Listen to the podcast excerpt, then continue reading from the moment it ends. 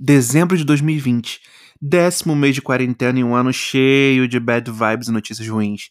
Mas os isolados do mundo não decepcionaram quando o assunto é entretenimento. Quatro paredes provam que não são impeditivos para gerar conteúdo cultural imbatível.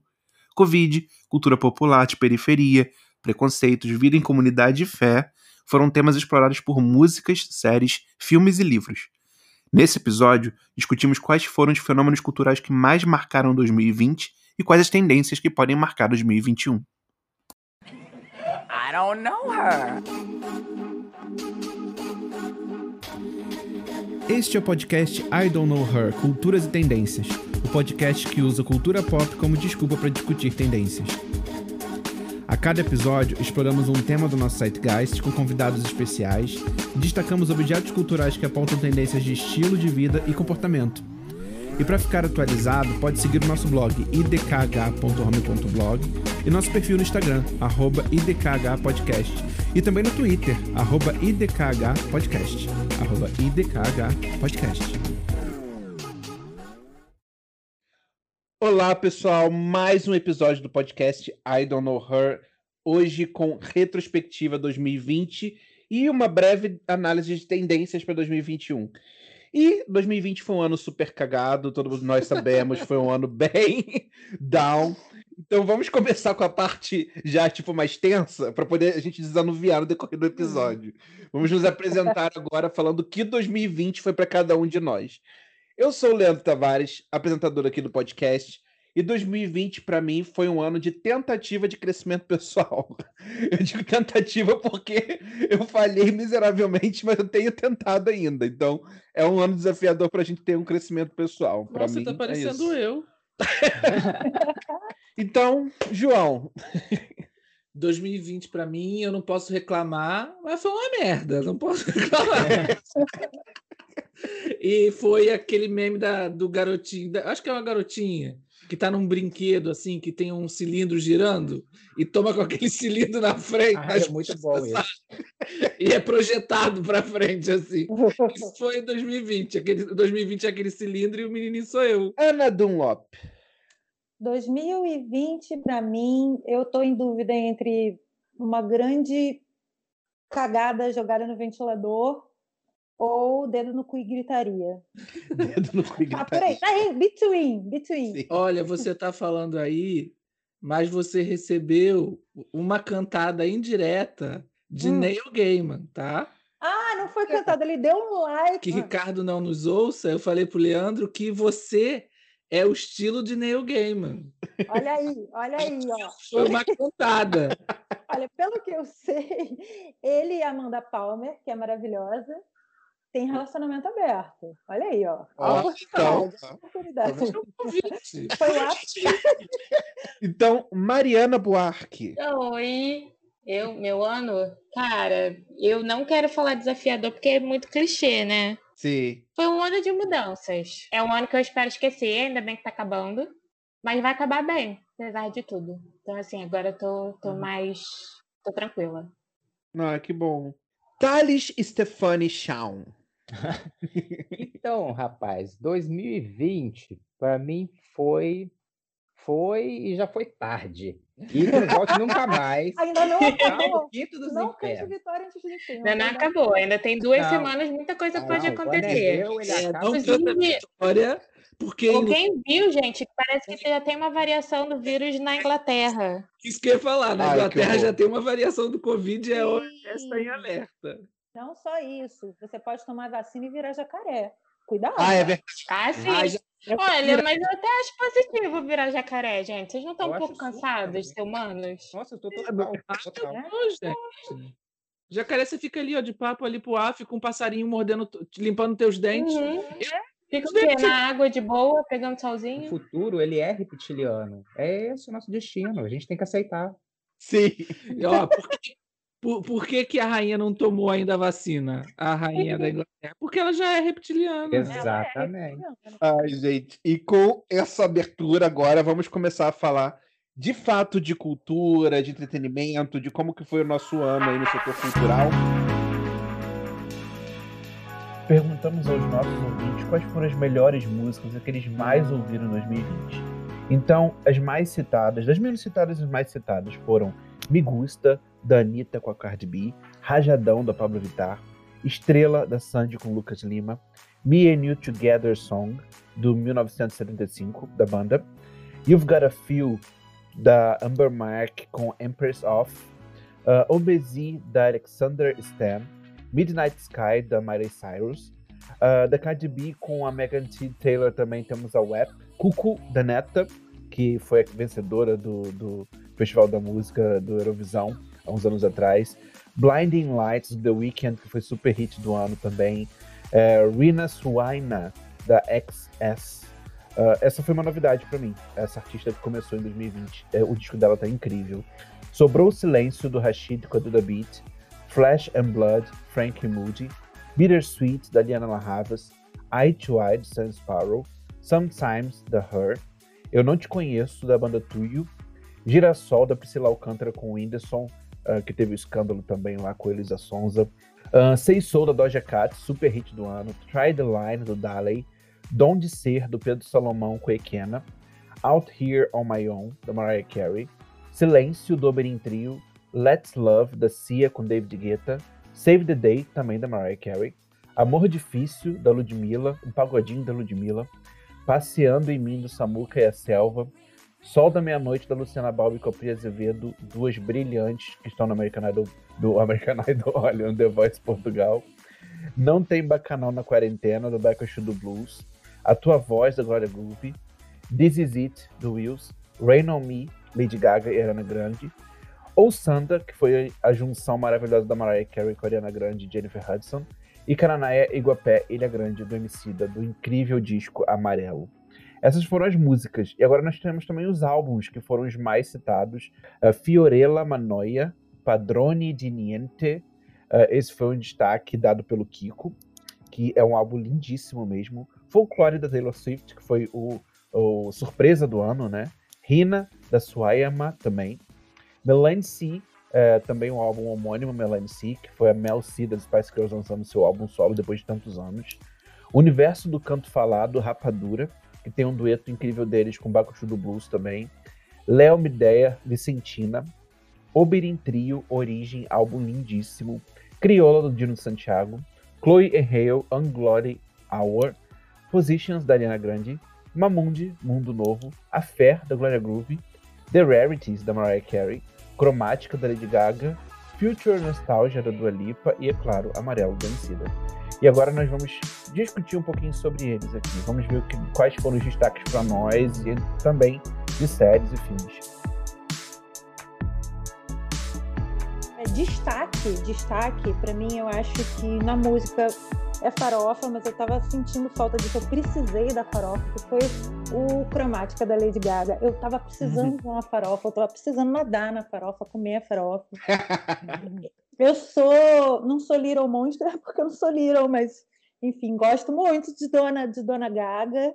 Para mim, Madonna no céu, e Dona Gaga, que é tipo Deus e Jesus, né? Madonna e Lady Gaga. De série. A, a HBO ela eu, eu, não posso destacar uma série só, porque tipo, meu 2020 foi resumido em maratonar muitas séries, mas eu tenho que bater palmas tanto para a Amazon quanto para a HBO. A HBO, até falei no episódio passado, num dos episódios passados, sobre a Zoe's Extraordinary Playlist. Nossa, maravilhosa. Sim. Maravilhosa. É. Para mim é, é, é, a melhor série assim que eu vi esse ano, eu acho. Ela é muito é, é sensacional. Mas eu também gosto das de aventura deles, que foi Watchmen, que é o Lovecraft Country, e também a Amazon, que sempre arrebenta nas, nas, nas produções dela. Eu não, não assisti nada que foi lançado esse ano especificamente, a não ser a última temporada de The Boys, mas eles produzem séries fantásticas, que é o Expense e o Man in the High Castle, que eu recomendo e são destaques. Thales, seus destaques. Rapaz, assim, como a, a Ana, eu, eu também estava necessitado da farofa. Na verdade, ainda estou, mas assim, eu acho que deu. Esse ano teve algumas coisas que aliviaram essa necessidade da, da farofa. Há pouco tempo, né, que a, a Kari lançou o, o, no, o álbum mais recente dela, o disco, ah, mas o disco, eu não disco, acho. É muito bom. Eu, apesar de eu ser um mega fã da Kylie, ela, ela é minha, minha diva pop, eu ainda não superei e não vou superar tão fácil o Future Nostalgia da Dua Lipa. Eu Sim. acho que ele foi assim o, o, o- eu acho que ele vai ser, inclusive me arrisco a dizer, o- um marco na carreira dela por alguns anos assim. É, Hum. tudo que ela fez nesse, nesse álbum, o- eu assisti o estúdio eh, 2054, que foi a, a apresentação, o show dela, né, que não aconteceu com público, mas aconteceu eh, gravado, eh, apresentações ao vivo e gravado, né? É, é incrível, é incrível. Eh, inclusive a Kylie Minogue participa do show da Dua Lipa, então também já junta tudo e fica mais incrível ainda. É, mas nos últimos dias eu tenho, eu tenho escutado muito o último álbum da Yelle, da francesa. O álbum foi lançado em Uhum. setembro, eu não tinha ouvido, e eu comecei a ouvir há umas duas semanas e tô assim no looping. É uma coisa Uhum. como L'Era de Verseau, que é tipo a Era de Aquário. Você escreve a Era de Aquário no Google Gente. Tradutor, traduz para francês e procura, que é isso aí. Escreve aí- ela, é mais fácil. É, também, também, né? É, ah, e é, é bom avisar, né? E ela é Y-E-L-L-E. Sobre séries, assim, olha, eu tenho, eu tenho uma coisa a dizer. Quando eu gravei pela última vez esse podcast, Ah, ele era um podcast só de música. É a primeira vez que eu venho aqui e ele não é agora um podcast só de música. Então Sim. isso me deixa muito feliz. Assim como a Ana disse que ela tem um gosto peculiar e específico, né? Aquele É, com reality show de terror da Indonésia, só com alguém- O Thales é a Dunlop do YouTube. Não, mas o, o que eu vou, o que eu vou falar agora são, são dois animes é, que eu assisti há pouco tempo e que eu gostei muito mesmo. Um chama Doroedoro, é Doro, aí E é com H-E, e Doro, Doroedoro, é tudo junto. Que é um anime de, sobre um cara que, sem memória, que tem a cabeça dele transformada numa cabeça de lagarto. Talvez ele tenha tomado a vacina de Covid. Olha aí, ó. Olha Ó. aí. E, e ele fica tentando descobrir o que aconteceu. Por que, que a cabeça dele virou a cabeça de lagarto? E é uma história sobre bruxos, mas os bruxos não são bruxos exatamente como a gente imagina, eles voam em motocicletas. E é uma coisa muito fritada da cabeça. As pessoas perdem os membros, os membros nascem de novo. É extremamente gore, vaza a tripa para fora da barriga. É uma coisa assim boa. A Mari vai gostar. Eu gostei. Provavelmente. E o, o outro anime chama BNA, é tipo DNA, mas é com B, né? É BNA. Uma personagem que ela vira um animal, assim. E aí trata sobre um tema de que existem pessoas que são pessoas e, são, e existem pessoas que são pessoas que se transformam em animais. Talvez também tenham tomado a vacina do Covid, eu não tinha pensado nisso. Olha aí. Ele é um anime que ele começa muito simplesinho. Você acha que ele é super light, porque é uma menininha que vira um, um guaxinim. Mas o que eu achei mais interessante nele é que ele, de uma forma muito simples, ele consegue falar sobre imigração, sobre representação, sobre direitos humanos, sobre política e, e- e- questões sociais. Muito, a, a metáfora dele é muito boa. Ele parece ser muito simples, mas ele me surpreendeu pelo que ele me fez pensar depois, assim. Mariana Buarque. Ai, gente, eu tô até com vergonha, mas esse ano eu falhei. Ainda mais para alguém que trabalha com cultura, assim. Esse ano eu eu li pouco, eu vi pouco, eu escutei pouco, assim. Acho que por conta da pandemia. Minha concentração esse ano foi muito cagada. Cara, de novo, assim, de coisa mais recente, eu vi muito. Eu já falei daqui, eu vou me repetir, mas enfim. Eu vi muito Harry Styles, que eu amo, e Liza. Ah, eu, eu É. tava pensando que você ia falar exatamente Eu isso. também. Watermelon Sugar High. Watermelon Sugar Mas não só essa, tá? E, inclusive, virou minha referência de estilo, né? Eu uso calça no ombro por causa desse homem hoje em dia. E teve uma É. polêmica com, com a Liso recentemente também, Não que, tô sabendo. que ela começou a usar shakes para emagrecimento e teve um backlash. Gente, e a a Adele magra agora? É outra pessoa. É outra pessoa. pessoa. E aí entra uma polêmica, tipo assim, ah, tipo, ok, body positivity, mas aí a pessoa não pode ter a vontade de querer mudar o corpo e tal. Então essa que é a polêmica que tá envolvendo a Liso. Hum. É, teve uma polêmica com a Adele também, né? Muita gente falou por que, que ela emagreceu. Teve tanto muita gente questionando por que ela emagreceu. E muita gente falando, ai, agora ela tá linda, como se a Adele já não fosse linda Como se não antes, né? fosse. É, Gente, ela exato. foi maravilhosa. Tá, e de música isso. De música eu tive uma fase muito breve de lives. Essa fase passou, inclusive eu já não aguento mais lives. mas passou, né? Ninguém aguenta Chega, mais. gente, chega. Chega, né? Mas eu vou destacar aqui uma live que foi assim incrível. Foi um dos momentos altos do ano, que foi a live do Gilberto Gil, de, de festa junina. Foi a coisa mais linda e fofa, ele com a família, só cantando música de festa junina, foi lindo. Ai, eu enchi fofo. a cara sozinha em casa, não vi a live do Caetano, não nem já tava, já tava em outra assim. Parece que agora vai ter outra live dele de fim de ano, já que não vai ter Roberto Carlos, a gente substitui por Caetano. Graças a Deus. Graças a É, Deus. mas vai ter a live da Simone. Gente, ela nasceu das cinzas. É, é a Mariah, é a Mariah Carey brasileira, né, Léo? Vai, Leandro, vai, Leandro. Não, olha só, a Simone só aparece no Natal, junto com o Roberto Carlos. Ela fica congelada, aí Sim. chega no Natal, derretem ela, ela sai lá do iceberg cantando Então é Natal. É isso. O que a gente não pode reclamar. O que você dela. fez? Exatamente. Não fiz porra nenhuma. Vai jogar na tua cara, né? Que tipo, te O sentir que mal. você fez? Gente, eu odeio essa música por causa disso. o que é você fez? né? Ela parece que tá te acusando. É, né? pode- É, total. Filmes. Filme teve pouca coisa nova, né, gente? Sim. A indústria deu uma parada. Sim. Eu fiz, acho até que foi, eu não sei se foi no início da pandemia ou se foi antes da pandemia. Eu fui ver Cats. Eu fui fazer essa experiência e eu não Nossa. recomendo. Eu tenho medo. Gente do céu! Não recomendo, definitivamente. Não sei nem se vai ser no ano passado, mas enfim, fica aí a, a esse momento da retrospectiva. E eu não vou falar das coisas de crime, não, tá? Que eu vejo. Porque, assim, basicamente, se tem morte, se tem crime, se tem sangue, eu vejo. Foi basicamente meu critério, principalmente em Discovery 2020. Meu YouTube é só gente falando que true crime, true crime, true crime. True crime. E eu vi, e foi uma das poucas séries assim que me prendeu nesse ano, Peaky Blinders, que também não é novidade. Mas eu sei que também é uma série polêmica, que é Ame e Odeie. Muita gente critica porque é bem machista, mas eu adoro. Tô vendo The Crown agora.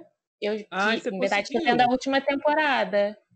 Cara, eu tô tá- adorando, eu tô chocada. Eu Tá me dando uma agonia que eu não consegui continuar. Deu angústia aqui. É, não, é, é chocante. Porque assim, eu sabia que a relação. Você tá falando da relação do Charles com a Diana, né? A É Diana. isso? Exato. Principalmente a vida da Diana, que vira um inferno. Não, eu sabia que a relação era ruim, mas eu não imaginava que era aquilo. nem tipo, eu, nem eu, nem eu. Olha, e você E- sabia do babado do Harry? Não, não tô sabendo. Então, o Harry, o Harry tem um contrato com a Você tá virando assim, meu. Minha curadoria de fofocas, João. É sempre você, Mariana, você tá sabendo disso? Eu sempre não, João. O que, que é? Você me conta. Léo Dias. É o meu elogias pessoal. Ah, não, Léo Dias não, prefiro aquele outro. O O. lobo? Não, da Rede TV, o. Ok, Ok, ok, ok. Tá curíssima, Como é né? que é o nome dele? É. Eu não é aumento Nelson. É isso, Nelson Rubens. Nelson Nelson Rubens. Rubens. Rubens. Olha, eu assisti, a gente assistiu The Crown todas as temporadas assim que lançou. E aí nessa temporada lançou e tal, chegou ali, focou muito na Diana e tipo, tava muito pesado. A gente falou, olha, não dá, tá muito pesado, não vamos É pesado, né? É chocante. E aí, ok. E aí, umas colegas minhas aqui, que já trabalharam comigo, viraram assim, porque o Harry tem um contrato com a Netflix agora. Ele e a Meghan vão fazer uns, pro- uns projetos com a Netflix que eu já esqueci o que, que é. Ele virou pra Netflix e falou: "Ó, se a série chegar até mim, vai dar merda. E aí tem toda uma questão de que ele não é filho da, do, do príncipe Charles. Primeiro que ele não tem nada a ver com o casal. Não, ele é igualzinho à mãe. é, não, igual Ele é a igual à mãe. não tem nada a ver com o pai, né? Porque ele é ruivo, tem, não tem aquela orelhona e tal. Mas a Então, gente não conhece a família da Diana. Pode ter ruivos na família dela, vai. calma, calma. calma que a parte boa não chegou Aí, ainda. nossa, que vem Vai, vai, vai lá, vai lá. Ok, ok, ok. A Diana teve um caso assumido com um cara que cuidava dos cavalos dela, professor de equitação, alguma coisa assim. E o cara Que é ruivo. é ruivo e a cara do Harry. Mentira, babado. Aquela família ali é complicada. A minha também não é nada assim tranquila. Mas qual é, qual é a timeline aí? Foi quando isso? Ai, aí eu não fui nos nesse. anos Eu, 80. eu não fui assim tão profundo. Ô, João, Gente, não, eu, eu, eu quero só o caos mesmo. Eu quero só que ele seja filho do, do professor. Se foi na época certa, se não foi, eu não quero saber. Eu quero o caos. Bem ariano isso, né? Bem... Gente, mas o menino é todo controverso, né? Ele não abriu mão lá do título dele, de Sim, príncipe, sei lá. sim. Pois é. Casou com, a- com, a- com uma mulher negra. Tudo que a, que a família real odeia, né? Sim. Fantasia de nazista. O que mais que eu vi de série, minha gente? Ah, eu vi o Gambito da Rainha. Eu Ai, fui muito ver bom. bem. Sim. É, eu fui ver bem, tipo, ah, acho que vai ser bem mais ou menos. Achei bem legalzinha. O final, ela ter ganho. Eu não quero dar spoiler. Não dá spoiler Não. não vi. Não, não, assim, não vou dar spoiler. Eu acho que no final ela descobre uma questão que aconteceu com a vida dela, tá? Hum. E isso não ficou nada resolvido. Nada, nada. A- a- o, que, o que se resolveu pra mim foi a profissão dela enquanto xadrezista, sei lá, enquanto jogador, Jogadora. de enquanto xadrez. jogadora de xadrez. Isso ficou resolvido. Esse arco se resolveu.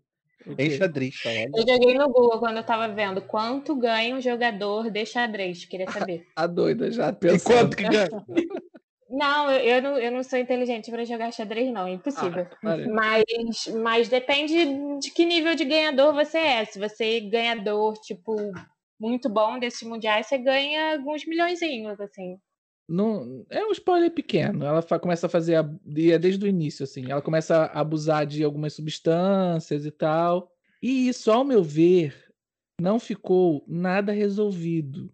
E vai dar uma merda quando ela for velha. Vai dar uma merda gigante. E mas É, a mas Dunlop, a Eu Dunlop acho que a superação foi só profissional, né? Profissional, É. eu também acho, sim. é isso. Mas apesar de que tem uma coisa. Ah, eu não vou conseguir falar sem dar spoiler. Mas eu gosto É. da série. Eu tô falando mal, mas eu gosto. É, é. Não, eu gostei É. muito da série também. Eu só achei eh, o final um bocadinho forçado, assim, mas eu gostei. Tem umas coisas psicológicas assim que não é o foco deles, a série não, por isso que eu tô reclamando, porque eu queria que eles focassem nisso, mas eles eles tocam assim muito de levinho, muito de levinho, mas eu acho muito bom. Cara, então, um dos melhores livros que eu li esse ano, disparado, assim. Eu tenho dois livros que eu, que, tipo, que eu li e foram muito, muito incríveis. Um é da concorrência. Um não é, que é a Terceira Vi- Vida de Grant Copperland, da Alice Walker, que escreveu A Cor Púrpura. Esse livro é lindo. A Alice Walker é, é perfeita, gente. Se vocês nunca leram A Cor Púrpura, leiam, porque é de chorar, assim, absurdamente. O filme também. E, e tem esse livro dela que era inédito até então aqui no Brasil, que é a história de uma família do sul dos Estados Unidos que vivia, enfim, a gente já sabe, uma família negra, né? Que vivia no sul dos Estados Unidos, vivia numa plantação de algodão, né? Sobrevivia daquela plantação.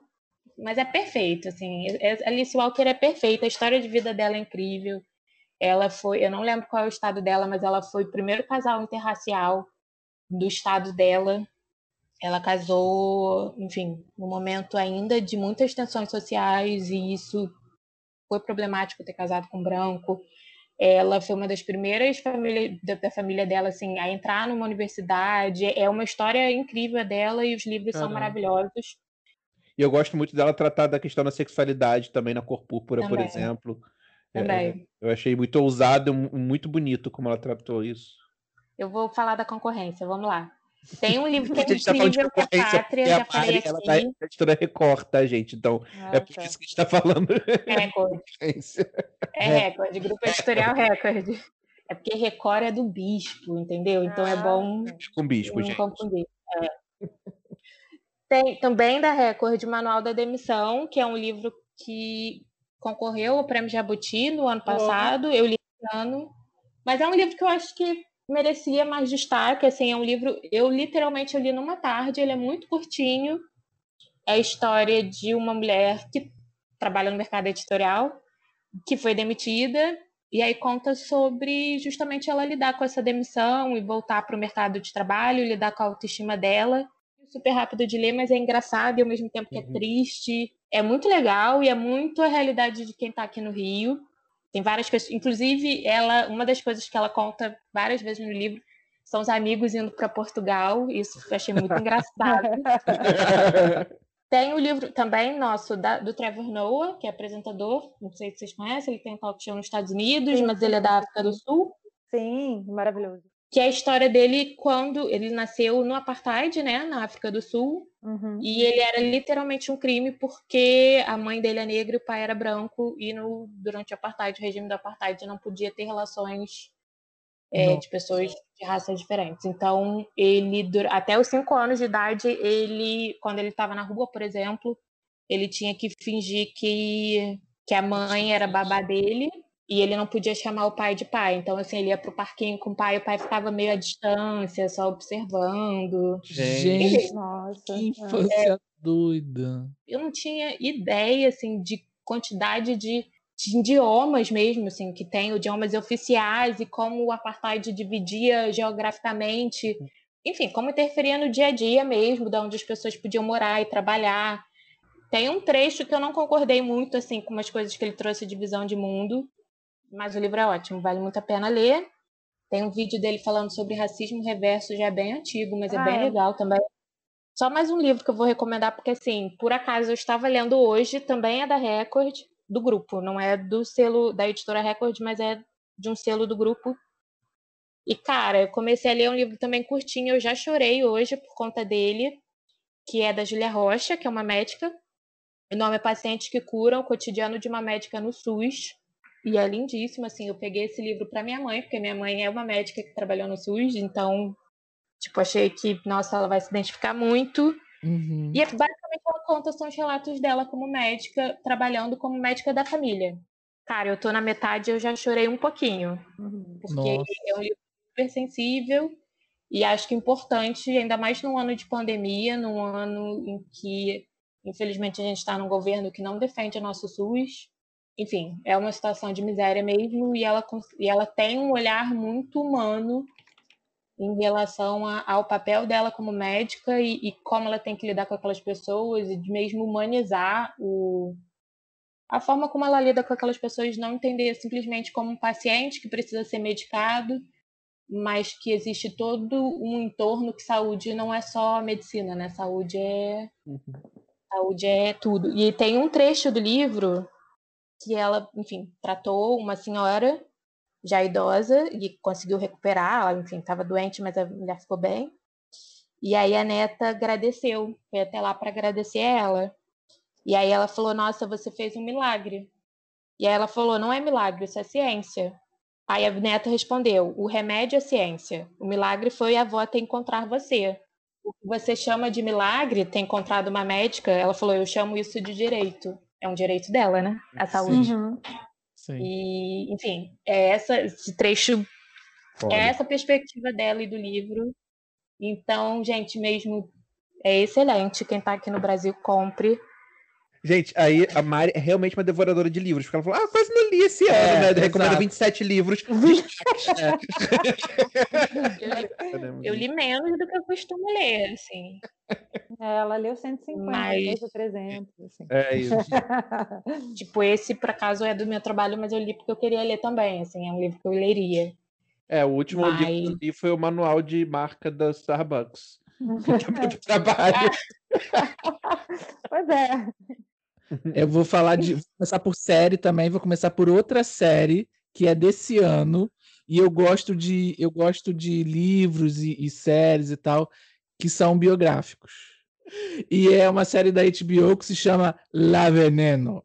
É sobre uma, uma mulher trans da Espanha, dos anos 80, 90, e é muito bonito, muito triste. Eu recomendo, assim. Ela tem partes muito pesadas. Por exemplo, hoje a gente ia começar a ver e parou porque tinha uma parte muito pesada. A gente falou, não, não dá para ver isso hoje. Mas assim, eu gosto muito, fala muito sobre, sobre como a TV explorou a, a fragilidade das pessoas nos anos 80, ao mesmo tempo que dava visibilidade, era uma visibilidade que era, era feita para explorar um pouco a pessoa, sabe? E, e fala como é que era ser uma mulher trans, nos anos 80, 90, crescendo um povo assim pequenininho da, da Espanha e depois E, e uma ótica fora do que a gente tá acostumado a ver em Hollywood, que é tipo Estados Unidos, né? de, de livro. Você mega repetitivo aqui, porque eu vou falar do Calaf. Claro. foi o livro Mas foi destaque do ano. É, foi o livro que me marcou, assim. Eu já falei sobre ele, então é os brancos também sabem. Não, também os brancos sabem dançar. É um livro sobre o Kuduro, sobre música africana em Portugal e tal, e no mundo, assim. Vale a pena. E também é biográfico. Quer dizer, é semi-biográfico. Música. E música. Música. Música não tem como ser outra coisa, porque esse ano, essa- esse álbum não foi lançado esse ano, mas ele só chegou no Spotify em Portugal esse ano.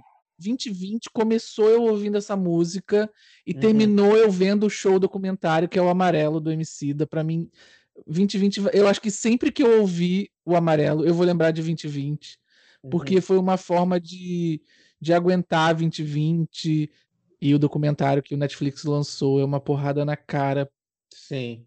enquanto brasileiro, é uma porrada na cara. É, é uma vergonha eu não saber grande parte do que ele mostra nesse documentário. A, a história do Brasil que a gente cria, não ter grande parte daquelas pessoas. Eu não aprender sobre aquelas pessoas na escola. Vir a Angela Davis lá dos Estados Unidos para me mostrar uma, uma, uma pessoa negra que luta pelos direitos e, e- e negros no Brasil e que eu não conhecia, sabe? Uhum. Então é, é uma vergonha, assim. Sim. E eu quero já emendar na minha lista pegando esse, esse gancho do João, porque Amarelo é tudo pra ontem, é o nome desse documentário no Netflix. E é uma porrada na cara mesmo. Eu terminei esse episódio chorando muito por eu sentir na pele aquela dor da invisibilidade, porque eu já tive meus momentos também de me sentir invisível e de não me sentir representado, e imaginar como aquela dor ali, tipo, é mais acentuada naquelas pessoas que são pessoas, tipo, de pele mais negra, pessoas mesmo da favela, sabe? Que não tem representatividade nenhuma, é, é, apesar de ter realmente na história, mas não tem, tipo, nos livros de história, nos lugares de fala, sabe? E, e estão ali invisíveis na sociedade. E, e esse documentário é lindo, tanto pelos depoimentos quanto pelas letras da música do Emicida também, né? Tipo, esse disco é, pra mim, o disco de 2020 também, apesar de ter sido 2019, mas pra mim, tipo, é um disco que eu mais carreguei em 2020, assim. Continuando nos destaques da música, é claro, tenho que falar de Oh Santa, que Ah, foi o lançamento de Mariah Carey com Jennifer Hudson e a pupila dela, Ariana Grande. Ninguém sabia que vinha isso, né? Ai, eu tinha esquecido, tá? Gente, utilizando isso com a Ariana Grande no final da música, pra mim é o momento ápice de 2020. A Mariah é tão filha da puta que colocou a Hudson e a Ariana Grande de back vocal delas. Back vocal dela. No- Errada não está, desculpa. Ainda não está. É claro. Ela é a dona da porra toda ali. muito legal ver é, essa questão assim que a Maré tem desconstruído nos últimos anos, essa fama dela de shade é, contra outros artistas e tal. Essa junção dela com a Ariana Grande assim foi muito legal para tirar esses boatos que tipo são em verdade de que havia um conflito ali, tudo não, sabe? Tipo, as duas estão li- lindas, maravilhosas e felizes, amicíssimas, a paz no pop reinando com a Ariana Grande cantando O Santa com Mariah e cantando Rain on Me com Lady Gaga também, né? Que foi outro destaque de 2020. Foi. Eu Verdade. preciso fazer um adendo que Leandro me manda pelo WhatsApp um monte de entrevista da Grimes falando que é fã da Mariah Carey. Eu achei super fofo. Eu achei super fofo. E é uma coisa que eu não sabia. Jamais ia imaginar que a Grimes ia ser fã da Mariah Carey. Eu achei super fofo. Qualquer tempo, coisa que você falar com, com o Leandro, ele vai linkar com a Mariah Carey. Ele tem a capacidade mental de fazer as redes neurais até chegar na Mariah Carey. Sim. Léo, e a Mariah socialista esse ano? Gente, a Mariah gente- Socialista, que é o outro tema que falar, que é esse livro dela, é The Meaning of Mariah Carey, falando de política, falando de racismo e falando de representatividade e, e falando de todas essas questões que no Brasil são consideradas questões comunistas, né? Falou de direitos sociais no Brasil é comunista, né? Assim. Enfim, é um livro fantástico e merece muito ser lido por qualquer pessoa, assim, independente de ser fã da Mariah ou não, Porque é, é uma história muito linda e fala de temas ali muito interessantes, mesmo da indústria da música. Ela conta muitas histórias ali de gravadoras, é, tanto de situação de abuso quanto de situações é, é, interessantes ali de dinâmica entre os artistas. E, e, ela fala de Aretha Franklin, ela fala de George Michael, de Prince, é, é, de, de Patti LaBelle, de Celine Dion. Ela, ela fala de todo mundo, o relacionamento dela com todas as pessoas assim na indústria. Michael Jackson também. E, e, é muito interessante ouvir essas histórias dela, né? Que viveu com essas pessoas. Né? Olha o que eu vou falar agora, hein? Olha hum. bem o que eu vou falar agora. Tem muita semelhança da Lady Di com a Mariah Carey. Olha a bomba! é verdade. Eu, eu não tinha pensado nisso. Tem muita semelhança, muita semelhança. A Mariah tinha um instrutor de cavalo lá. E a Mariah teve um instrutor de cavalo que, na verdade, era um jogador de beisebol. Olha aí! olha aí, olha aí. Exato. Mas é verdade. Só que a Mariah conseguiu, é, é, em algum momento ali, tipo, quando ela já estava internada em clínica de reabilitação, é, de, tipo, mental mesmo, que ela teve breakdown psicológico, quando a família estava naquele momento de, tipo, tentar retomar, tomar tudo da mão dela, que era o que a família dela ia tentar fazer, fazer como a Britney é hoje, a Britney é refém da família dela, Britney Spears. Ela conseguiu sair agora. Ela conseguiu? Parece Boa. que ela venceu um, um, um, processo contra o pai. Olha que ótimo. Mas ia acontecer exatamente a mesma coisa com a Mariah, porque a Mariah teve breakdown, ela estava numa clínica psiquiátrica internada, e o irmão estava trabalhando para tomar tudo da mão dela. Ia tomar, tipo, ia colocá-la como Capaz, incapaz, alguma coisa assim, para poder é, gerir a carreira e os bens dela, ia tomar tudo da mão dela e ele ia gerir tudo dela e ela ficar internada é, é, totalmente capacitada. Gloria Groove, para mim, foi um destaque esse ano, porque. Maravilhosa. Eu amando a Gloria Groove RB. Maravilhosa. Vou então, ouvir, porque sim. eu tava um pouco de, de saco cheio da, da, daquela coisa comercialzona de falar de bunda, de mexer a raba. Sim, sim. Agora ela... tem uma tem uma música com a mãe dela que é muito fofinha também. Ai, é linda. Ah, linda a música que ela gravou com a mãe também. Incondicional. Isso. Incondicional. Linda. Darei uma chance à Dona Glória. Sim, dá uma chance. Tá muito... Ela tá produzindo músicas muito boas. Agora, o programa do Netflix não é bom, gente. Já disse. Ah, é, o reality show. Ai, gente. O Neto uma rainha. É. é difícil, é complicado. É. Precisa de uma coragem, assim, um pouco. É, eu achei tudo muito armado, né, gente? É, exatamente. É, sim, é isso. É Brasil, programa do Gugu, sabe? É, foi meio isso assim. É um reality show, né? O, o Nasce uma Rainha é um reality show. Só que eu acho que faltou aqueles clichês de reality show. É, por exemplo, elas conhecem a pessoa que vai participar do programa e tal, aí sentam com, com a pessoa para comer uma comida que a pessoa tem uma identificação e tal. E aí elas fazem uma. É, é até uma coisa muito psicológica isso, que elas pegam uma bonequinha para a pessoa montar a boneca de drag para elas entenderem o que, que a pessoa quer. E naquele momento ali, elas fazem tipo um pacto, a pessoa vira afiliado delas ou afiliada delas, sabe? Uhum aquele dali para mim era o, problema, é o momento alto do programa, onde elas fazem, falam todo um texto super, uh, vamos lá, a gente vai ser a madrinha, não sei o quê. E tá tipo uma mesa no meio, um monte de bebida, e, e elas falam assim, tipo, ah, é. Mas eu acho que o formato também não ajuda, porque quando elas vão fazer, não sei se vocês lembram aquela parte da avaliação, uhum. a pessoa chegar lá e ah, você sabe andar de salto, você sabe dançar, você sabe isso aqui. Uhum. Aquela avaliação, ela demora, sei lá, segundos, e, e é uma coisa muito subjetiva, sabe? Porque é, é, aquela coisa. Eu achei muito de, desconectado um pouco a visão que a pessoa chega ali e o show final da drag que a pessoa faz. Eu achei de verdade muito desconectado. Nossa, super desconectado. Muito desconectado. Super. É, super. Tem, até naquele momento, assim, antes de, de, mostrar a cena final do show, que uhum. vai a pessoa, depois de ter ficado em casa ensaiando e tal, vai para experimentar um figurino qualquer. Uhum. O que aquela pessoa escolhe ali naquele momento é completamente diferente completamente da diferente é, do show. Completamente, completamente. É, também. Não, não, não, não foi gatinho. Não foi gatinho Sim. Reality. Não foi. Então fica no ponto ba pontos baixos de 2020. É. Pode melhorar, tem potencial. Sim. Tá, outro ponto baixo de 2020 também o álbum do Sam Smith me decepcionou um bocado. Então, só para deixar mencionado Nossa, aqui também, tá falando de é muito ruim. As melhores músicas viraram single, que bom. Vou guardar os singles. É. E uma cantora também que é, eu descobri ano passado, mas esse ano também ouvi muito, e ela lançou singles esse ano muito bons, é a Pongo, que é uma cantora africana que merece ser ouvida para quem não conhece. É, foi um dos destaques que eu tive esse ano. A série Bojack Horseman. Gente, Amo. quem não viu, pelo amor de Deus, veja essa série. amo.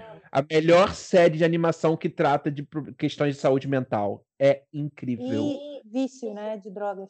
Ah, ele falou a melhor, a melhor série de animação, eu já olhei pra ele. Ah, Não, não é a melhor série Steven Universe. Não, tem. Que Steven Universe? Ah, é Steven Universe também, mas eu tô falando de Lester Bender, do Avatar. Né? Ah, ok, tá. Lester Bender, mas gente, o João vai inaugurar um podcast, entendeu? Lester Bender. Aí vai, vai ser o avatar do João e a Maraia do Leandro.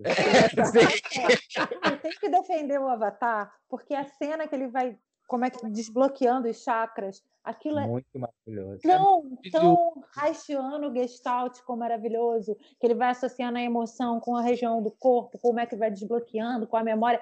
Aquilo ali, tipo, para quem é dessa área da fenomenologia, da, da psicologia corporal, aquilo ali é uma aula. Você tem que ver o arco do, do. A gente tá falando um negócio que não tem nada a ver. Mas é tudo maravilhoso, gente. Vê com É, carinho.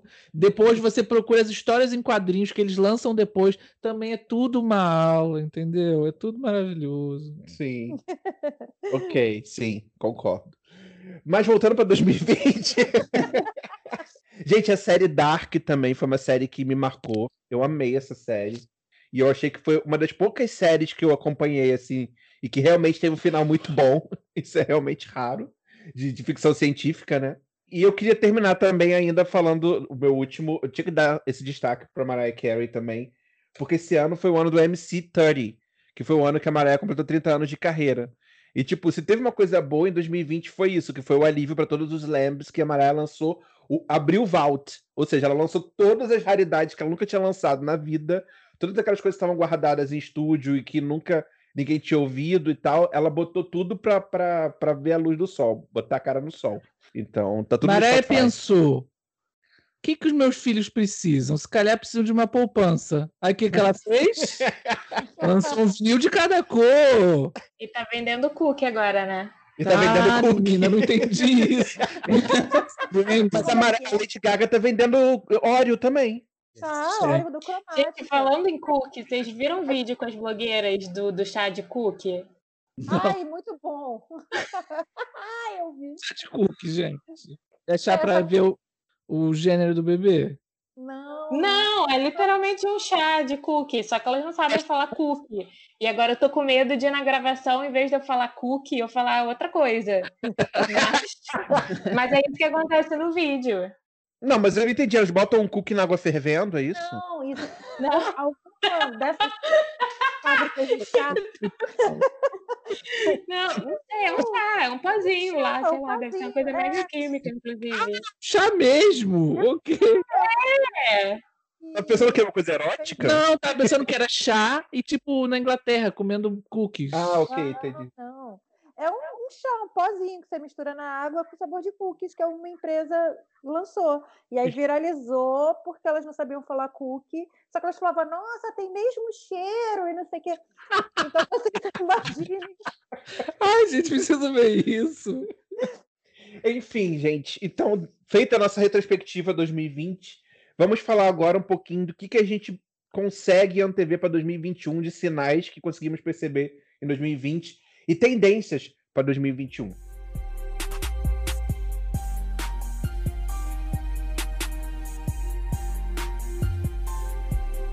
É, eu fiz umas pesquisas de os principais reportes de tendências de 2021 e a Mari me ajudou aí com alguns reportes que depois ela me falou que ela nem leu alguns, mas me repassou o link para poder salvar e ela ler.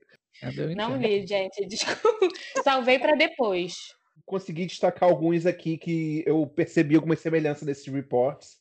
Primeira tendência: gêneros musicais fluidos. Gêneros são uma coisa do passado, agora também na música. Por um lado, com mais serviços de streaming disponíveis e com mais pessoas em casa, os ouvintes estão se tornando mais aventureiros e diver- diversificados.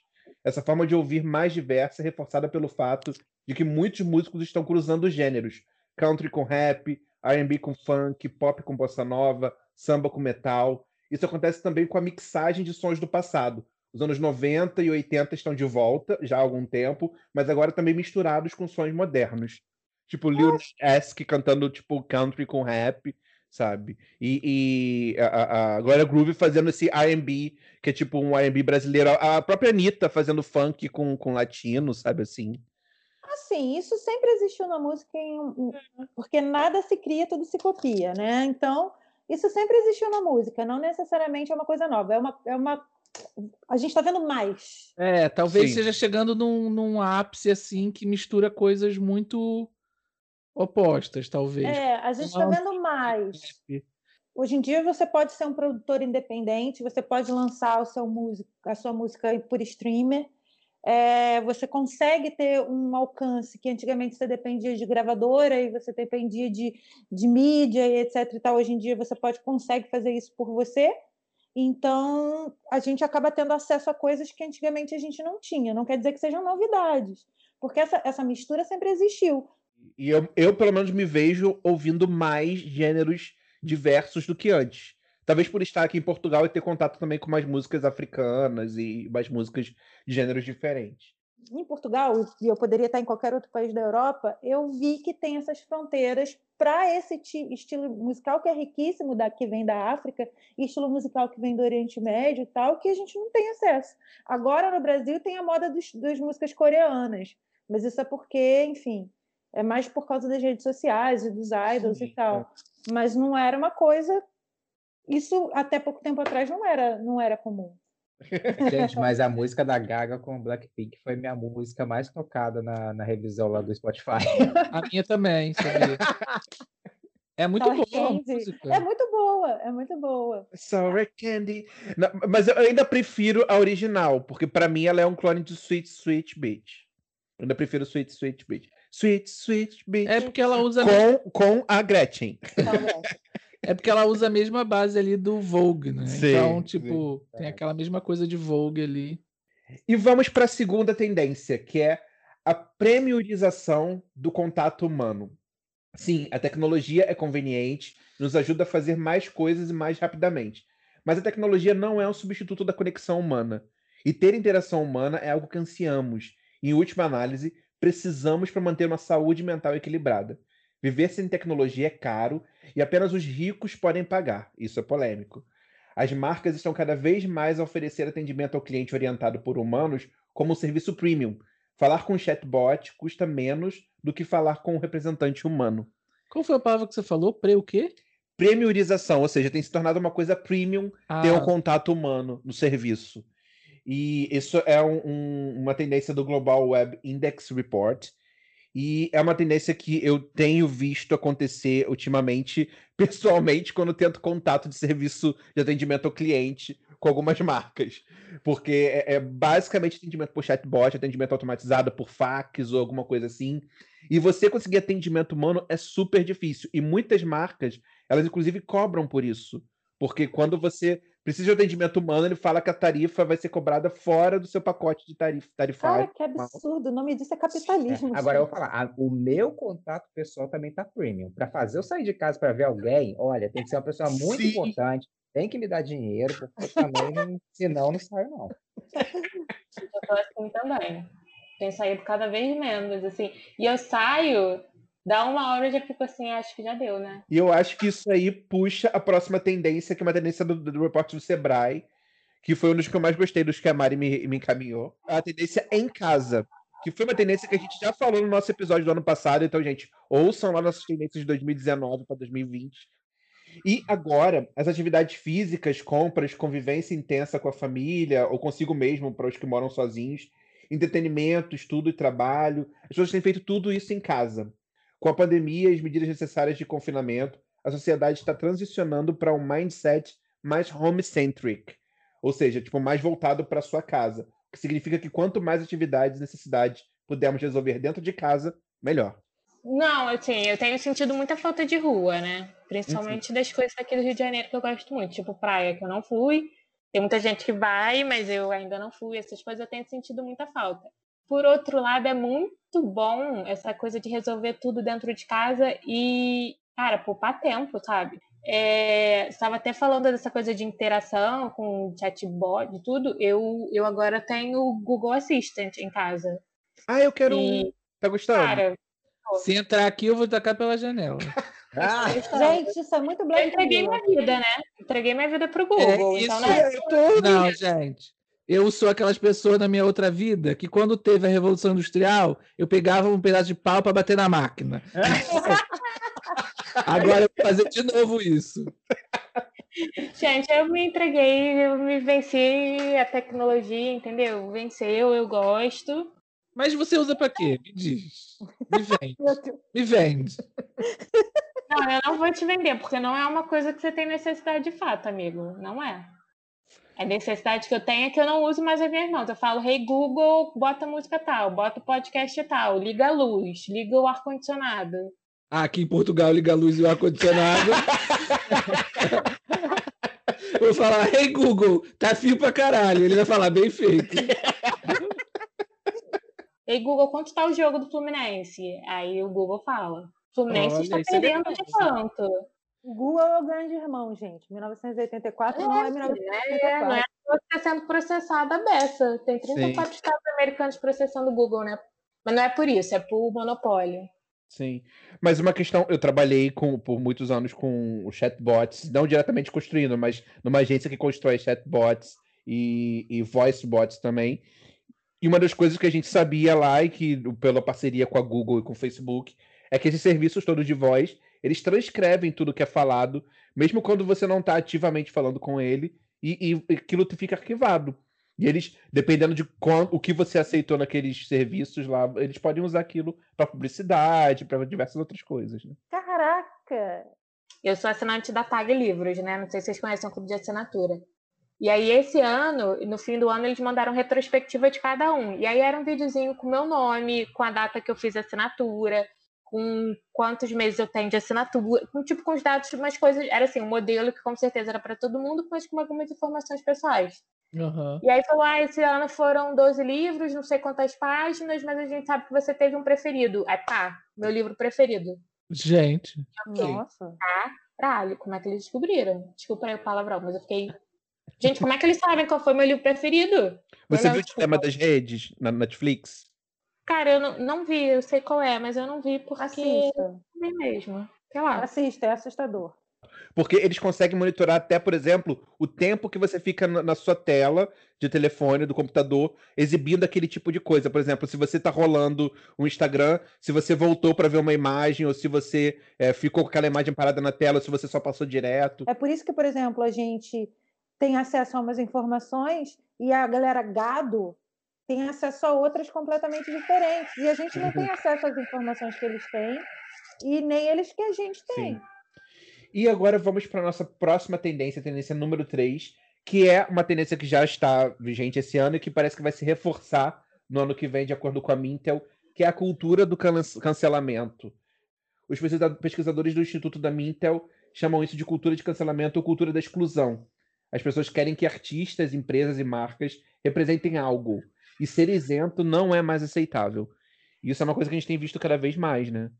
É a questão da polarização, né?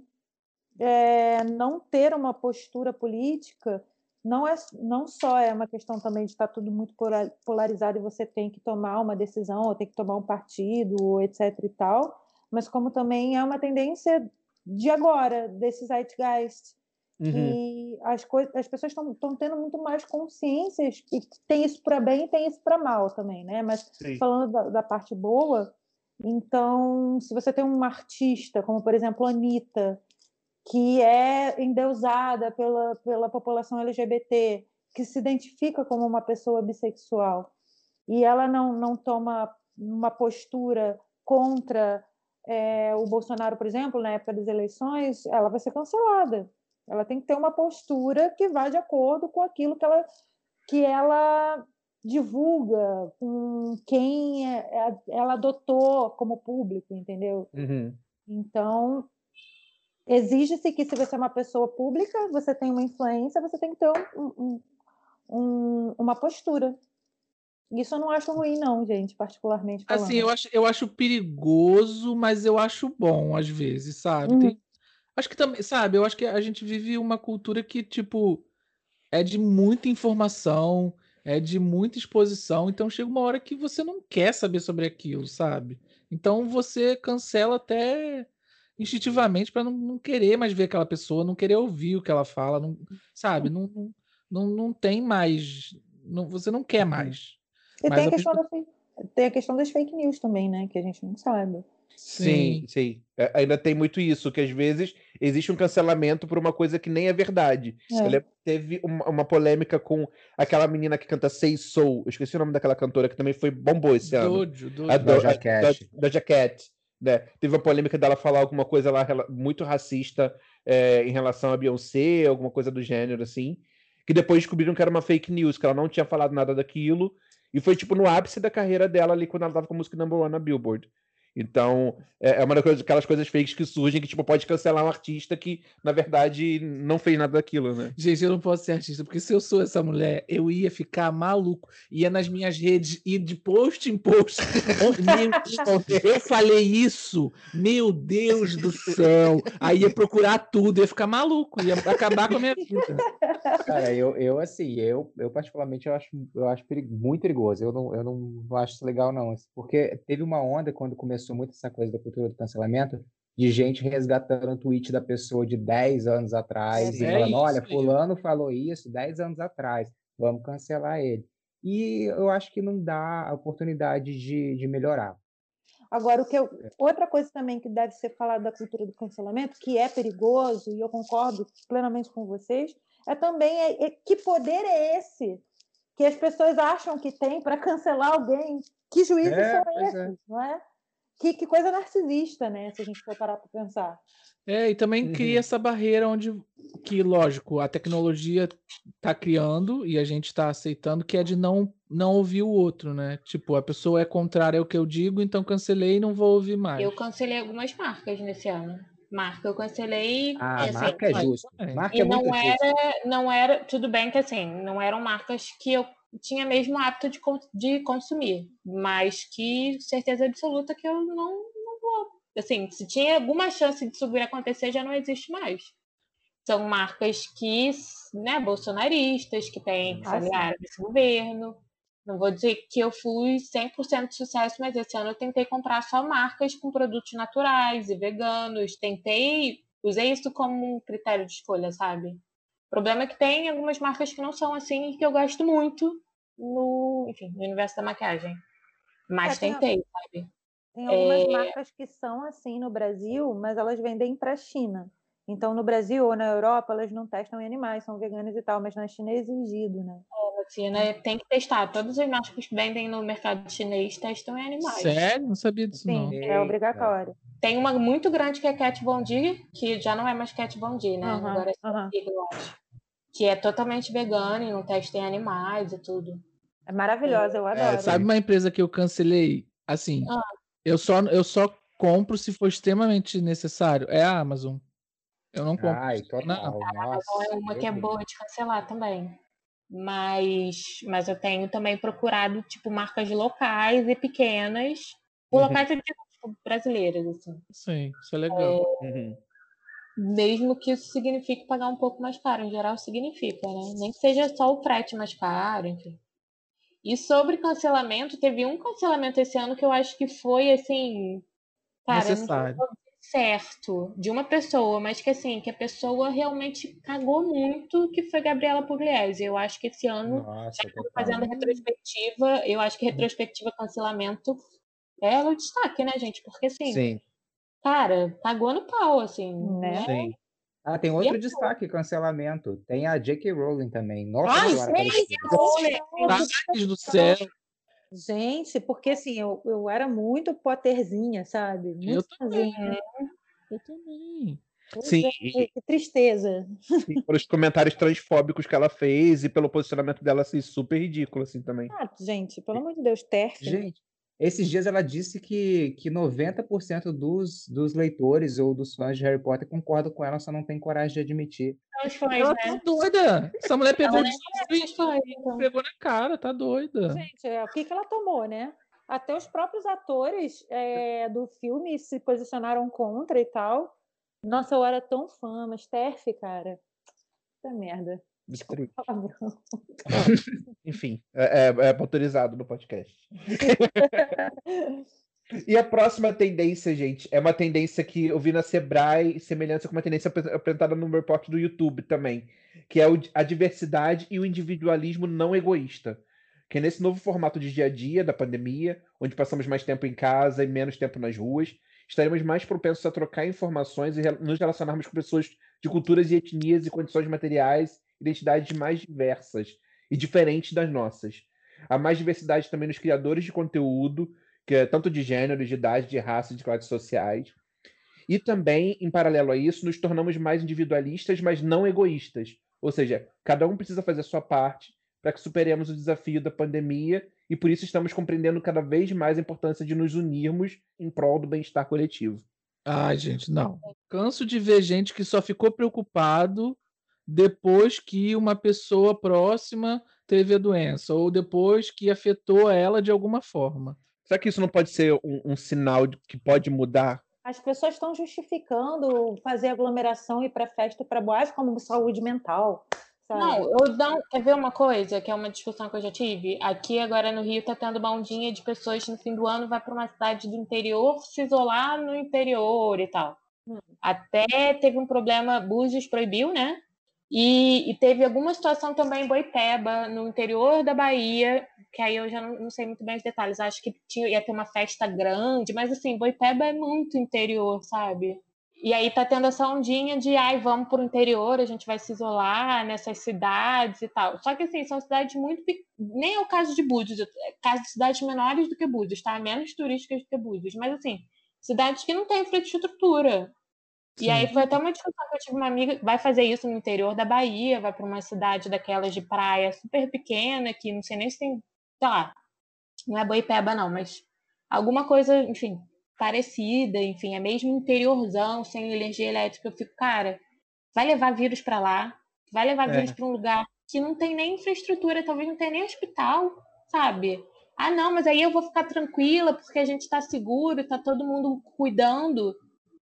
Tá, você tá preocupada isso, com você, vai ficar isolada. É, você sim, tá preocupada sim. com o local. Exatamente. E é isso, eu não vejo ninguém tendo consciência de coletividade. Eu tô vendo as pessoas egoístas. Ah, eu tô cansado de ficar em casa, ah, não aguento mais. Aí vai, vai, sei lá, faz festinha clandestina. Todo fim de semana, se eu olhar aqui para os fundos, tem um monte de, de outros apartamentos com festinha clandestina. Eu já fiquei sabendo de pessoas que eu conheço que estão reunindo, que aqui tem o toque de recolher, né? Nos fins de semana está tendo o toque de recolher nos fins de semana depois das, das 13 horas. E, e gente que eu conheço marcando degustação de vinho, entendeu? Com gente que vem de outros conselhos. Cara, o pessoal tá nem aí. Se ajuda, é, eu não sei direito mais, porque eu não tenho acompanhado as movimentações muito de perto, mas eu sei que Saturno foi para algum lugar e Júpiter também, eu não lembro onde agora. Alinha, e, não é?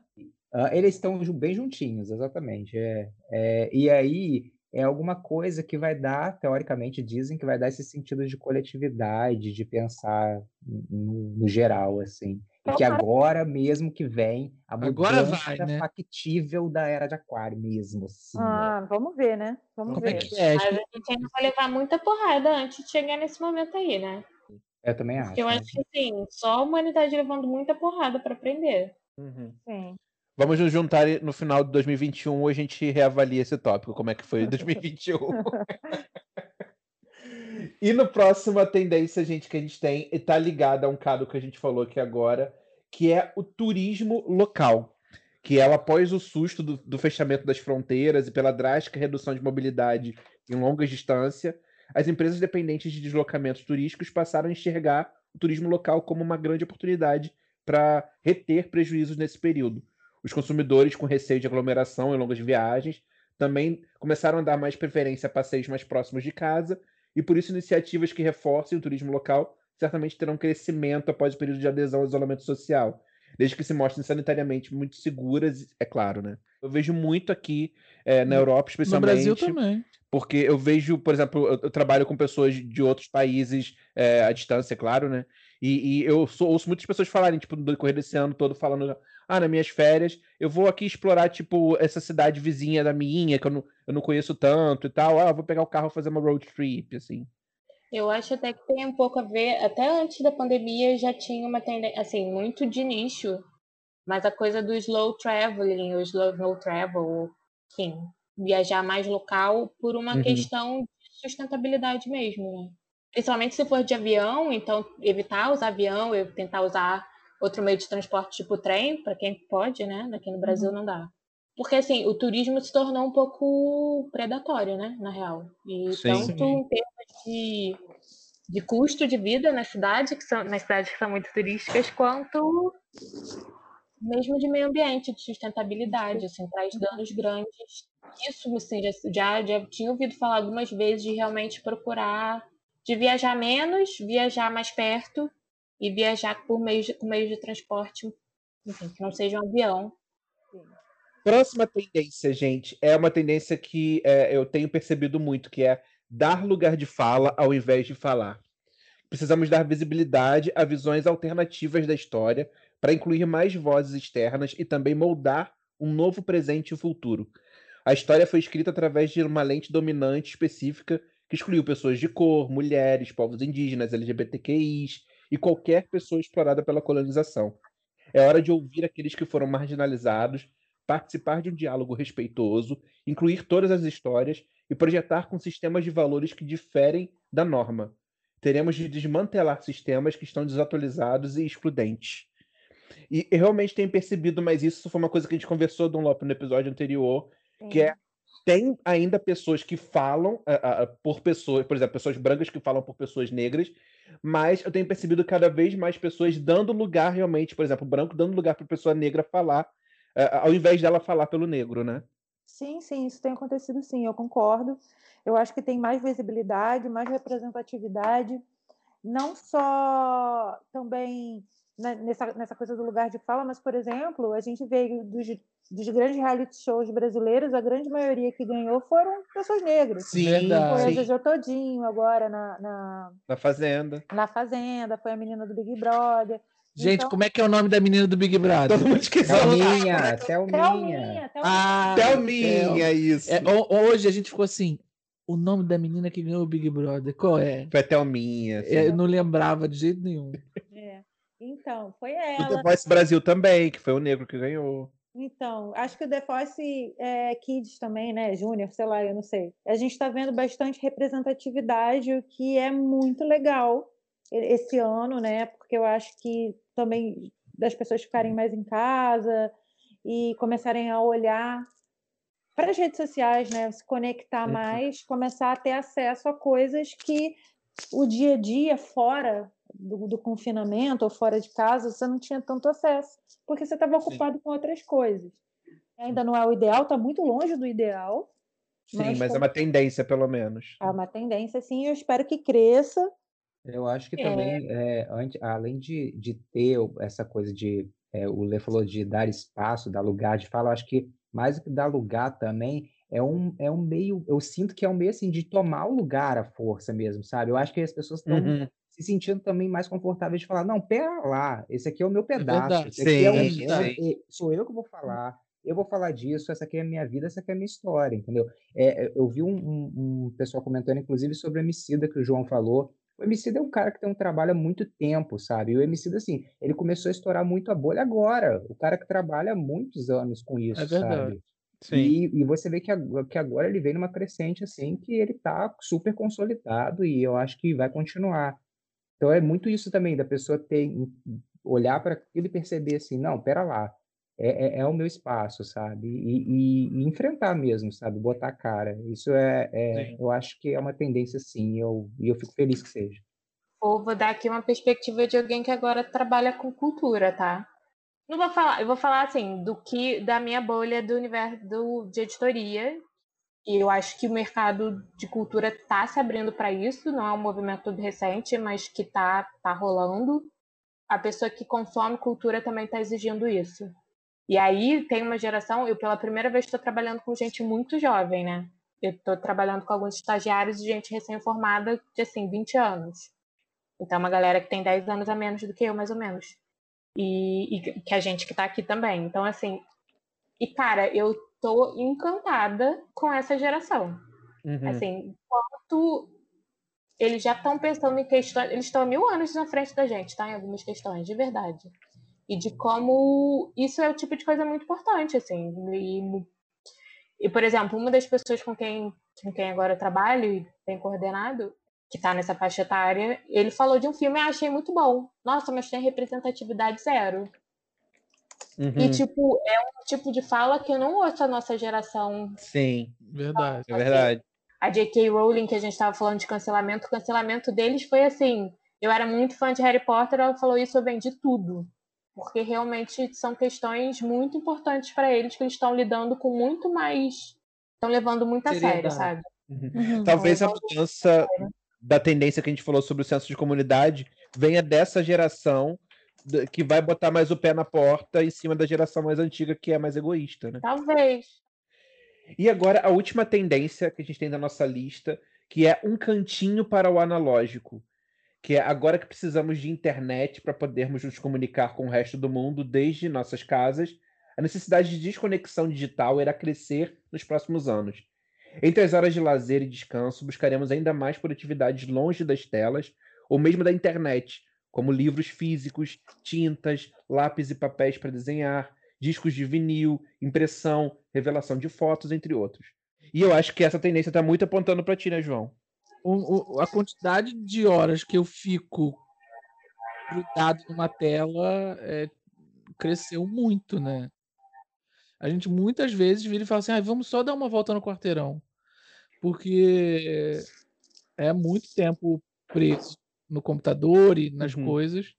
Então, acho que o analógico é uma forma de colocar a mão e a mente, principalmente pra, no meu caso, assim, o desenho, você você passa a estar em contato com agora, assim. Nossa, total pra mim. assim. Eu, eu tinha comprado uma, uma, uma mesinha daquelas digitalizadora para desenhar no, no PC, né, e tal. E eu quase que não tenho usado, assim, eu praticamente não tenho testado ela, porque me dá agonia. Eu prefiro fazer um desenho a nanquim, e papel e lápis e grafite e tal, porque me tira um pouco também dessa, dessa conexão direta com, com a tela, assim. Eu, eu, eu tive muita dor de cabeça, inclusive, por conta dessa quantidade de, de horas de, de frente para a tela, né? Uma das coisas que eu notei também do excesso de uso de tela é que meu grau aumentou muito. E eu ouvi muita gente é, comentando isso também, que, que o grau do óculos mudou. É uma necessidade fisiológica e psicológica de ir para o analógico. Né? Sim. Não, e eu percebi que o, o, o que antes era basicamente um- uma coleção individual pela Mariah Carey, por exemplo, de vinil, eu comecei a, a gostar muito de ter vinis dos meus artistas favoritos, porque eu tenho outra experiência com a música. Quando eu vou ouvir um vinil, eu preciso estar ali e colocar o vinil na vitrola, eu preciso pegar a capa, e eu acabo me conectando com aquela letra, porque eu vou pegar o encarte e vou ver aquela letra. Eu, tô na- eu, Nossa, tô- eu preciso virar o disco quando acaba a música, virar para poder escutar o outro Uhum. lado. Então eu tô mais em contato com a música ali do que só um som de background que eu às vezes deixo no Spotify, sabe? Sim, é toda uma experiência, né? Uma experiência Sim. sensorial. Eu acho que é até melhor para memória, sabia? Eu, eu estudei muito esse ano, né? Eu foquei muito na minha carreira esse ano, estudei muito. Estudei muito. Concurseira. Concurseira nada. Bom, de repente, né? Pode ser meu plano B, mas enfim. É, claro, fiz muito curso online, porque, né? 2020. Sim. E, tipo, e eu não sei como eu não conseguia e não consigo, de forma geral, absorver as coisas tão bem quanto no papel. Se eu escrever no papel ou se ler no papel, consigo entender a ideia e guardar aquilo muito mais facilmente. É explicado, inclusive, pela psicologia, por várias abordagens psicológicas, né, várias vertentes, sobre essa questão cognitiva, de quando você lê algo no papel e escreve, né, o, quanto, o quanto aquilo vai para o seu. aquele ato de escrever, né, de associar aquilo que você está aprendendo a mais, a mais de um órgão sensor ou mais de uma atividade, o quanto aquilo reforça realmente a memória. As pessoas falam que é um excelente exercício para a memória é você começar a fazer danças complexas, como tango, como dança de salão e tal, porque você aprende não só o movimento, mas a contar, a forma. Tudo Olha. isso é é um excelente exercício de memória. Tango, principalmente, que você conta, né? Gente, e essa foi a nossa lista de tendências para 2021. Vamos ver depois no nosso próximo podcast do ano que vem de retrospectiva como que foi o desenvolvimento comparar, comparar. e agora para a gente encerrar esse episódio, eu quero ouvir de cada um de vocês para quem que vocês querem dar é, o I Don't Know Her do ano. Vinheta.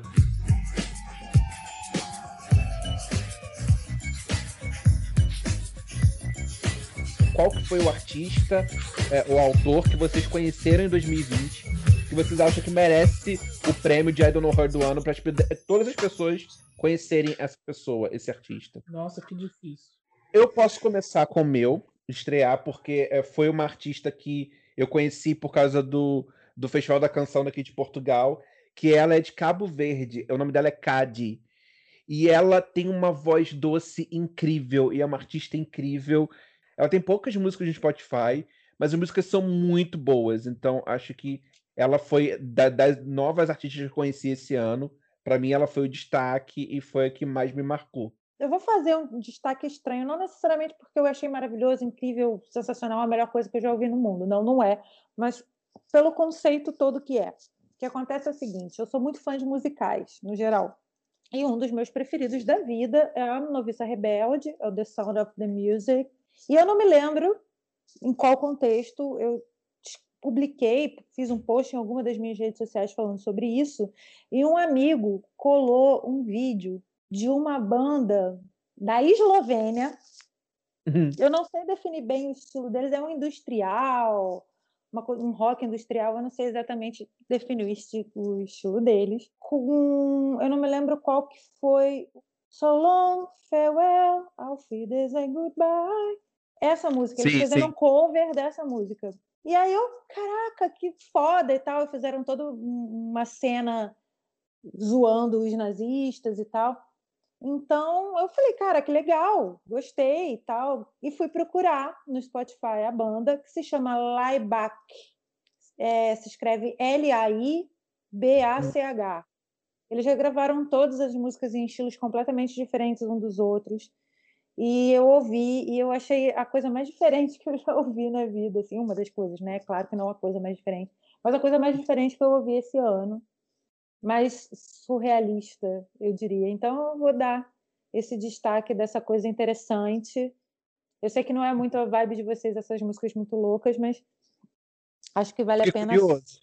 É, pelo, por isso, assim, porque é uma, você nunca imaginaria que aquela banda ia pegar The Sound of the Music, ia regravar, ia fazer um clipe daquela forma e tudo mais. É, é interessante.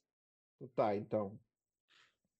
Então, eu vou meio que roubar no jogo um pouco aqui, porque eu vou falar uma coisa que, na verdade, é uma, é uma justiça que eu vou fazer aqui agora.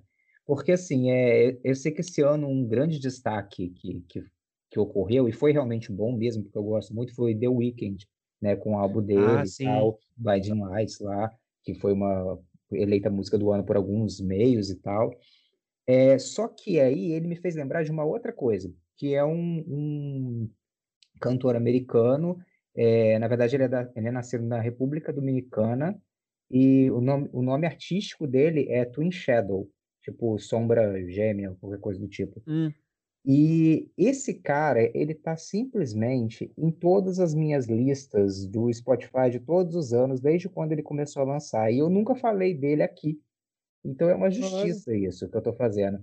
É, o último álbum dele é de 2018. Ele lançou singles em 2019 e também é, lançou featurings ou singles em 2020, mas o último álbum mesmo dele é de 2018 ele tem um som que lembra é, muito o que o The Weeknd fez agora no, no, último álbum, porque ele, ele é um, um artista rock, synth pop, é, indie, meio new uhum. wave também. Ele usa muito uma, uma estética do passado, assim, mas esse cara eu acho ele muito bom. Eu acho ele um dos caras mais mais incríveis que eu ouço, sabe? E eu gosto de tudo que ele faz. Eu gosto de cada música, de cada álbum, eu, eu gosto. Então, é uma justiça que eu tô querendo fazer aqui.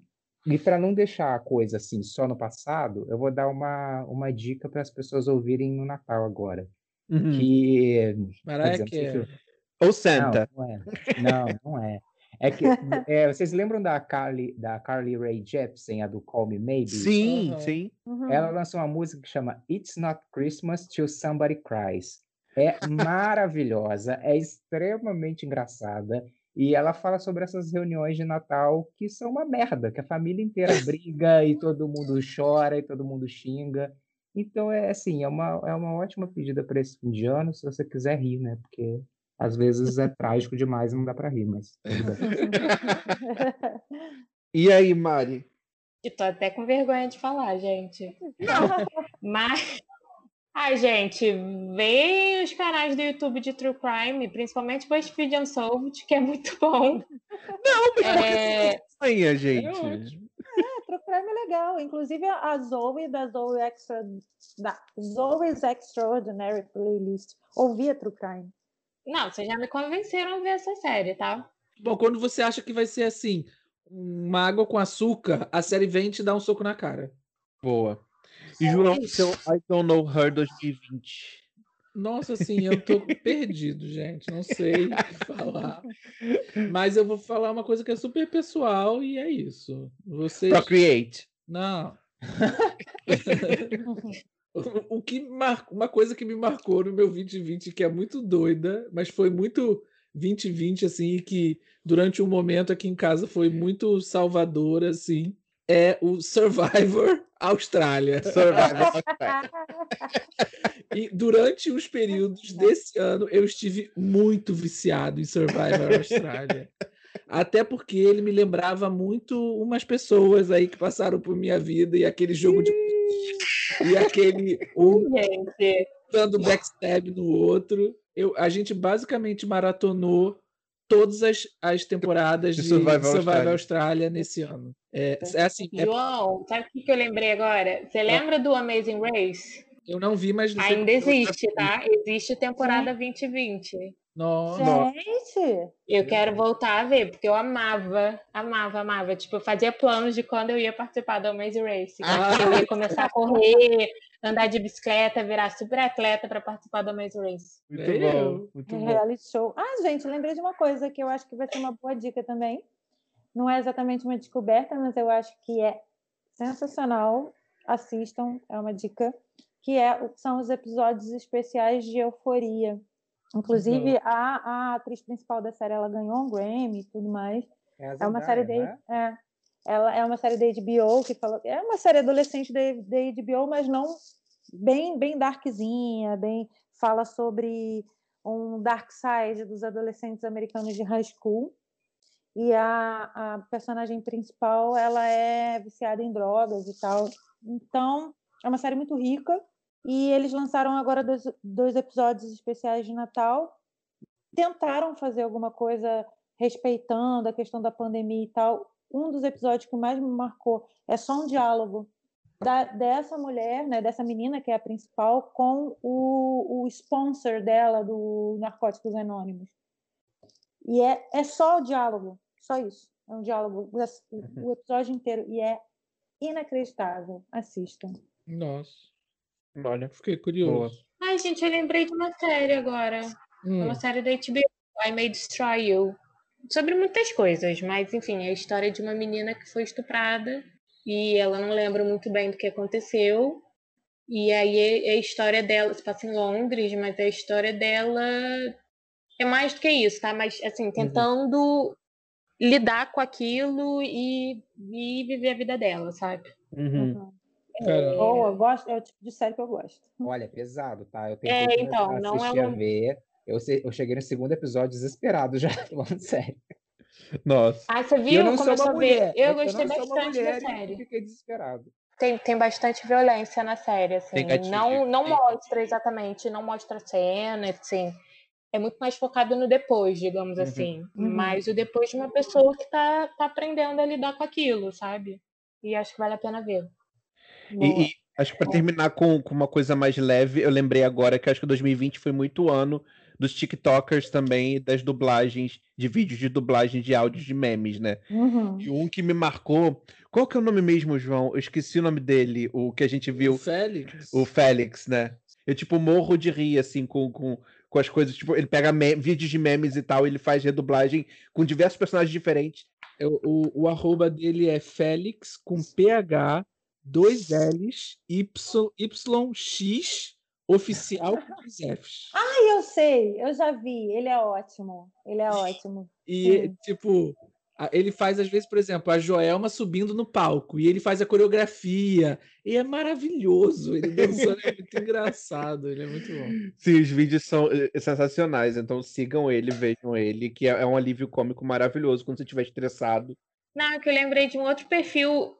Eu conheço pelo Instagram, tá? Mas eu acho que eles estão no TikTok também, que é o Basement Gang. São três caras americanos que ficam no porão de meia, tipo, fazendo coreografias. Bem legal também. Preciso ver isso. Eu já vi alguma coisa deles passando em algum lugar. Eu, Ah, eles, eles me lembram essa, essa moda também que teve esse ano, que foi do, da volta do patins, aquele que as rodas não são.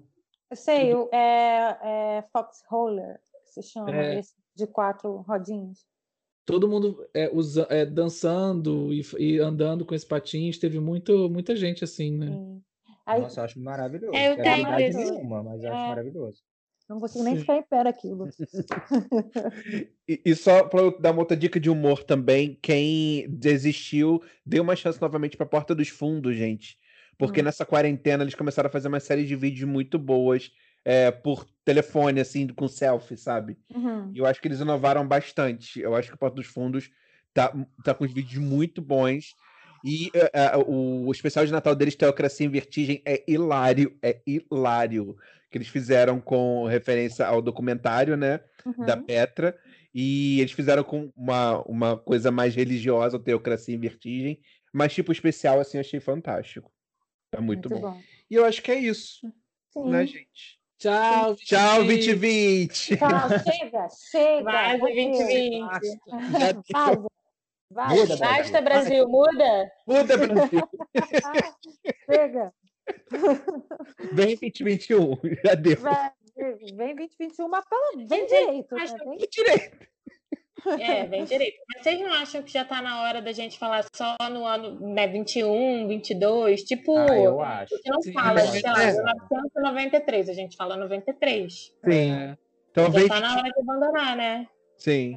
Ai, mas me lembra o Bolsonaro, gente. O que é Bolsonaro? Os filhos dele. Ah, O 21, o 22. Ah, tá. É verdade. Ah, mas é o 0102. não, va- vamos, vamos recriar, como é, é, nos Ressignificar, apropriar, ressignificar. ressignificar. É, desejos para 21. Que a família seja presa, vai pro Nossa, inferno. Amém. esse homem, sabe, sei lá, que precisa se aposentar.